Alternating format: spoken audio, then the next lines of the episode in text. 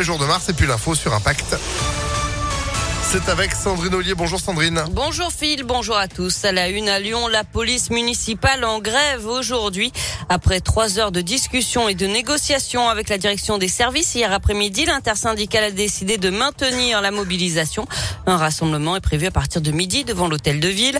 Les policiers municipaux maintiennent leurs revendications, notamment des hausses de salaire, mais aussi davantage de recrutement pour faire face au quotidien.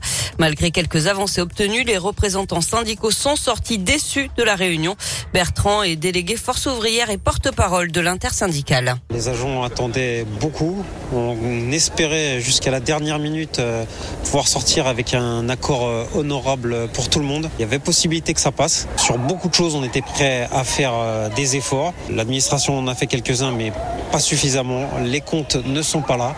Donc on maintient notre grève avec une très forte mobilisation. On sera présent à place de la Comédie de 12h à 14h avec une très grosse participation des forces de la police municipale, un taux de grévistes qui sera important et une grosse présence sur le parvis de l'hôtel de ville. De leur côté, les élus lyonnais assurent maintenir le dialogue ouvert. Des propositions ont été faites, notamment sur des primes. La majorité écologiste ambitionne d'augmenter les effectifs de policiers municipaux de 20% sur le mandat.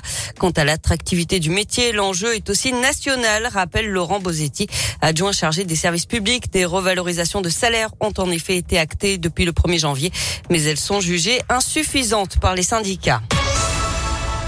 L'actualité, c'est aussi cet incendie au centre de rétention de Lyon-Saint-Exupéry hier soir vers 18h. Cinq personnes ont été intoxiquées par les fumées. Deux d'entre elles sont dans un état grave et ont été hospitalisées, mais leurs jours ne sont pas en danger.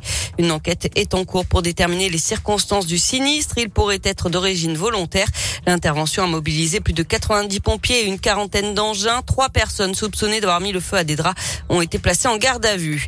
Philippe Poutou en meeting aujourd'hui à Villeurbanne. Le candidat à la présidentielle du nouveau parti anticapitaliste présentera son programme à 19h au centre culturel et de la vie associative. Pour le moment, il lui manque 257 parrainages pour valider sa candidature. De son côté, Emmanuel Macron, lui, annule son meeting prévu samedi à Marseille.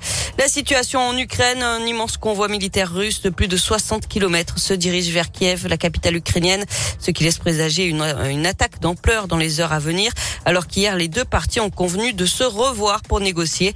La communauté internationale continue, de mettre la pression sur la Russie avec une enquête ouverte de la Cour pénale internationale pour crimes de guerre et crimes contre l'humanité, mais aussi de nouvelles sanctions financières et sportives. La Russie a par exemple été exclue de la prochaine Coupe du Monde au Qatar en novembre. L'Union européenne a aussi ajouté le porte-parole du Kremlin et des oligarques à sa liste noire des personnalités sanctionnées par un gel de leurs avoirs. Hier, Emmanuel Macron a pu de nouveau s'entretenir avec Vladimir Poutine par téléphone.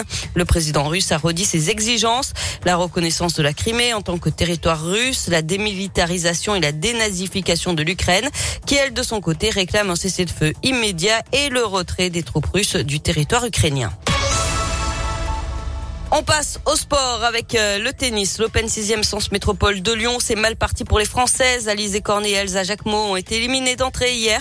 Aujourd'hui, on suivra l'ambassadrice du tournoi, la lyonnaise Caroline Garcia, mais aussi Christina Mladenovic ou encore Océane Dodin. En basket, je vous rappelle que le déplacement de l'Asvel au Zénith Saint-Pétersbourg ce soir est annulé à cause de la situation en Ukraine. L'Euroleague a d'ailleurs suspendu les clubs russes de la compétition. Du foot, le début des demi-finales de la Coupe de France ce soir. Nice reçoit Versailles, club de 4 division. C'est à 21h. Merci beaucoup Sandrine pour l'info. À retrouver sur impactfm.fr et vous êtes de retour à 8h. À tout à l'heure. 7h34. Météo